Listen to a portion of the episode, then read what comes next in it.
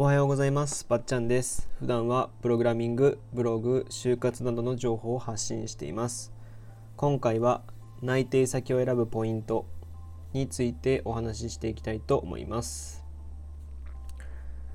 はい。お久しぶりです。という感じですかね。はい。そうですね。僕、もう最近はちょっとプレステを買ってですね、プレステ4を買って、あのモンハンがね今プレイステーションプラスで無料配布というかダウンロードできるんでそれをむちゃくちゃやってたんでラジオもブログも何も撮れてなくてでちょっと徐々に今復活させてるとこです。で結構前にですねレターをいただいてたこと僕気づかなくてえっとレターっていうあのスタンド FM ではうんまあ質問箱みたいなもんですね。をもらったんですよ。すごい嬉しくて。あのこれもらったというかくれた方本当にありがとうございます。あの僕のこのラジオの励みになるので本当に嬉しい限りだなと思ってます。でまあ今回はそのレターに対する返信というか質問に対して答えようと思うんですけど質問ちょっと読み上げますね。えっ、と内定先を選ぶにおいてここは見ておいた方がいいよっていうことありますか？社員さんの雰囲気や手当などなど教えていただきたいです。っていうことなんですけど。えっとまあこの質問のポイントとしては3点ですよね。内定先選びのポイントと社員さんの雰囲気と手当について。まあ3つですね。まあそれぞれまあ、僕の、まあ、知る限りというか僕のやった範囲で、まあ、事例を踏まえつつ、まあ、アドバイスができることがあれば、まあ、していこうかなと思ってます。で1個目ですね。内定先を選ぶポイントなんですけど、ま、僕これまあ大体聞かれますよね。就活してると。内定先まあ今ね、コロナで延期したりしてるとこたくさんあるらしいんでこういうのをしっかり考えるといいかもしれないんですけど僕的には内定先を選ぶポイントって一番大切なのは、まあ、就活の軸とも言いますけど働きやすさだと思ってます。あのー、もうこれ1点に限ります。でまあ働きやすいっていうのは何でか何で大事かっていうとあの、まあ初めて僕はまあアルバイトとかね家庭教師のアルバイトとかあのまあエンジニアとしてのアルバイトとかしてたんですけどしてるんですけどまず社員としてね毎日早い少ないところでもまあもっと6時間5時間もっと働かなきゃいけないかな。働かなきゃいけない中でまあ普通で言うと8時間ぐらいですよね。働かなきゃいけない中でこう初めて社員になるわけなんでこう出花をくじかれるとその後のこの自分の仕事スタイルというか会社にというか仕事に対するなんだろうなスタイルっていうのも変わってくると思うんですよ。あの仕事ってつまらないものとかもしくはなんか転職したいっていうかねっていう気持ちだったりこういう上司しかいないんだとかこれが社会かとかねそういうふうに思っちゃうと思うんでもうできる限り働きやすい環境自分が合うなと思う環境に飛び込むようにはしてます。んでなんでその給料っていうのは若干優先順位が低くて まあ優先順位が低いですね僕は。じゃあその働きやすさって具体的に何ですかっていうと主に2つあると思ってます。2パターンに分かれると思ってます働きやすさっていう時には。で精神的な働きやすさかかというかと物理的な働きやすさのこの2つに分かれると思うんですよ。で精神的な働きやすさっていうのは僕的には社員さんの雰囲気で物理的な働きやすさっていうのはつまり手当とか環境とかになると思うんですよ。という判断を僕はしてました。なんで、まあ、今回のこのレターの質問にある通り社員さんの雰囲気っていうのは精神的な働きやすさだし手当とか環境っていうのは物理的な働きやすさなんでやっぱここをねなんかなんですかねこうどっちが大切大切ですかみたいなところがあるじゃないですか。それぞれやっぱまあもちろんどっちがどっちだけで選ぶってわけにいかないと思うんですけどそれぞれ話そうかなと思います。でまあえっと、この働きやすさにも関連するしレターのこの社員さんの雰囲気についてなんですけど僕のところはうんとアットホームというかうんかん僕の考えは僕の考えとして受け止めてくれる環境かなと社員さんの雰囲気かなというふうには思いますね。なんかうんと就活の時も就活でこうお会いした時も面接っていうよりはなんか相談しに行ってるっていう感覚に近くて。もちろん相手に相手が聞かれる会社側から聞かれることはもちろんあるんですけどうんなんか僕が喋ってる中でこう僕のこういう僕的にこういう会社に行きたいんですみたいなことに対してあのじゃあ自分のうちの会社はこういうところがあるからこういうところは希望に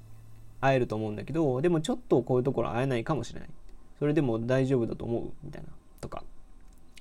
やっていけるかどうかとかね。これからそういうことがあるけどどうなんだとか。あとその後どうなりたいのとか。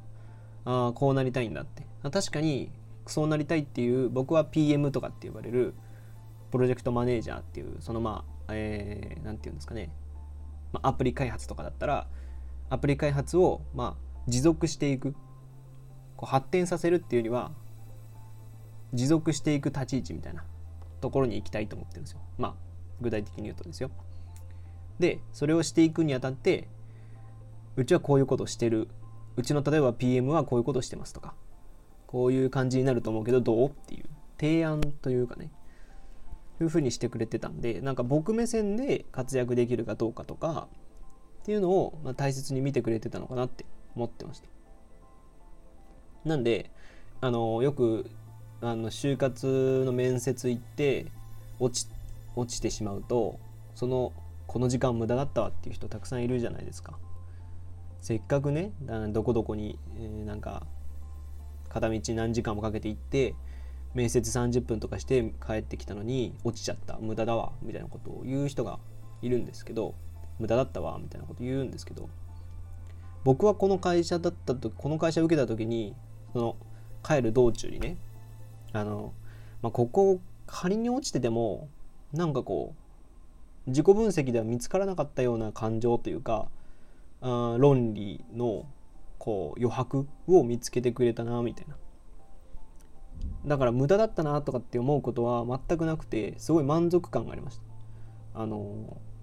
相談しに行ったっていう感覚に近いんでなんかたまたまっていう感じでしたね。だから本当に満足はそこはしてました。でまあ一つアドバイスすることがあるとしたらあのこう雰囲気社員さんの雰囲気を見るときにその採用担当を基準にするのは良くないと思うんですよ。採用担当っていうのはあの人柄すごいいいじゃないですか。人当たりがすごいいい人じゃないですか、ね、でもその人がマックスだと思った方がいいと思っててその会社内の採用担当っていうのはもう本当にその社内で一番人当たりのいい人を選んでるのでそれがマックスだと思った上で考えてそれ以外の人僕だったらエンジニアなんでエンジニアの人と喋るとか、